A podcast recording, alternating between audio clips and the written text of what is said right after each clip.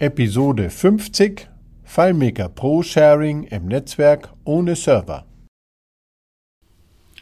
Hallo und herzlich willkommen zu einer weiteren Folge 5 Minuten FileMaker. Heute geht es um das Thema FileMaker-Dateien im Netzwerk nutzen, gemeinsam nutzen ohne Server.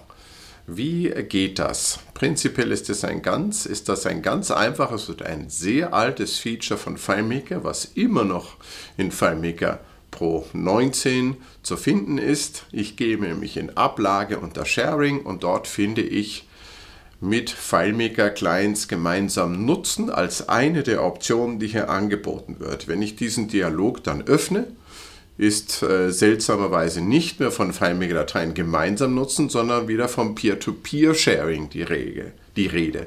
In der englischen Version heißt es Peer-to-Peer-Sharing. Im Deutschen sind die Begriffe bei der Übersetzung vielleicht ein bisschen gemischt. Also nicht, dass das verwirrt. Wenn äh, man den Dialog dann aufmacht, FileMaker Netzwerkeinstellungen, Peer-to-Peer-Sharing meint dasselbe wie FileMaker Dateien gemeinsam nutzen. Und da gibt es Netzwerk-Sharing ein aus, ein Radio-Button und über den kann ich das dann aktivieren. Was passiert, wenn ich das aktiviere? Der FileMaker-Client, der das startet, spielt den Host, der spielt den Server.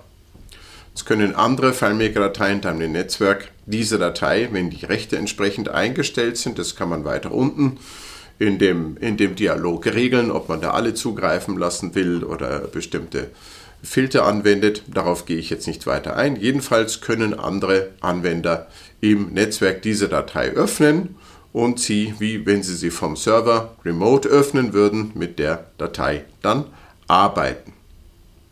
Das Limit für die gemeinsame Nutzung von Dateien liegt bei 5 gemeinsamen. So, was spricht jetzt dafür und was spricht jetzt dagegen? Also, schwierig ist grundsätzlich einmal aus meiner Sicht, dass der, der das Netzwerksharing aktiviert, der die Datei zuerst geöffnet hat, der spielt den Server. Und er spielt wirklich nur den Server, weil es ist überhaupt nicht vergleichbar mit dem Anwendungsfall, wenn ich jetzt Dateien vom Server öffne. Wenn dieser eine Client, der die Dateien zur Verfügung stellt, wenn der seinen FileMaker zumacht, wenn er ihn aus Versehen zumacht, dann ist für die anderen äh, Tschüss angesagt. Dann schließt sich die FileMaker-Datei, dann ist nichts mehr zu machen. Zudem ist bei weitem nicht derselbe Komfort geboten wie auf dem Server. Unabhängig mal von der Beschränkung auf fünf Benutzer, was vielleicht für viele attraktiv erscheint, ganz klar meine Empfehlung, das hat im professionellen Umfeld nichts verloren.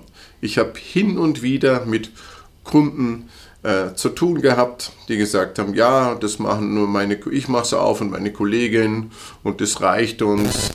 Wo ich ganz klar sage, also wenn es ein einigermaßen zentrales Arbeitswerkzeug ist und ich arbeite ohne Server, ich habe nicht die Stabilität, ich habe nicht die Backups, ich habe nicht das ganze Umfeld und die Protokollierung und die Möglichkeiten, die mir ein Server hier bietet.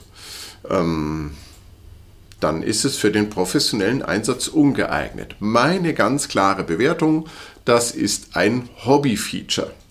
Wenn ich das jetzt im privaten Umfeld anwende und ich, was ja FileMaker für FileMaker auch eine Zielgruppe ist, und ich habe irgendwo in, keine Ahnung, zu Hause mache ich das auf oder in meinem Büro und ich verwalte irgendeine äh, meine Blumensammlung oder meine Briefmarkensammlung oder irgendwas anderes damit und ich habe jemanden, der ab und zu damit draufschaut und ein bisschen was reintippt und pflegt und so weiter. Und ich habe da wirklich keinen professionellen Anspruch, weil ich es auch nicht im professionellen Umfeld im Büro verwende. Dann von mir aus.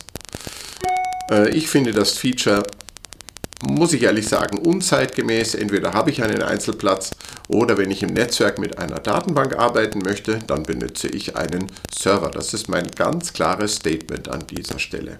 Es ist nämlich darüber hinaus, dass ein Client vielleicht die Datei aufmacht und den Host spielt und die den anderen zur Verfügung stellt. Darüber hinaus einfach noch viel hakliger damit umzugehen. Es ist eben kein wirkliches Server-Hosting, es ist nicht dieselbe Situation. Es ist nicht so stabil. Ähm, ein, ein, ein, ein, der Daten, der, der, der der Einsatz einer Datenbank im professionellen Umfeld ohne die Stabilität eines Servers, ohne eine Backup-Strategie und so weiter ähm, ist äh, definitiv aus meiner Sicht zu vermeiden, sollte vermieden werden. Das heißt jetzt natürlich nicht wie, wieder, nicht unbedingt, dass ich das nicht machen kann. Ja, das kann ich machen. Ich kann das so einsetzen. Aber ich sollte mir wirklich gut überlegen, wofür. Und ich rate jedem im professionellen Umfeld, wenn ich das in meinem Büro für meine Arbeit, mit der ich Geld verdienen möchte, entweder zentral oder zusätzlich einsetze, dann würde ich empfehlen, die Ausgabe zu tätigen und einen FileMaker Server aufzusetzen. Und man braucht ja links keinen eigenen Server oder keine eigene Hardware dafür und es wirklich auf solide Füße zu stellen. Dann hat man auch lange Freude daran und kann damit richtig arbeiten. Und die Möglichkeiten und, die, und das Potenzial, das FileMaker bietet, kommt dann auch hier zum Tragen. Soweit jedenfalls meine persönliche Empfehlung. Ich hoffe, es hilft euch weiter. Ich wünsche euch viel Spaß mit FileMaker und ich hoffe, ihr seid wieder dabei, wenn es heißt 5 Minuten FileMaker. Tschüss.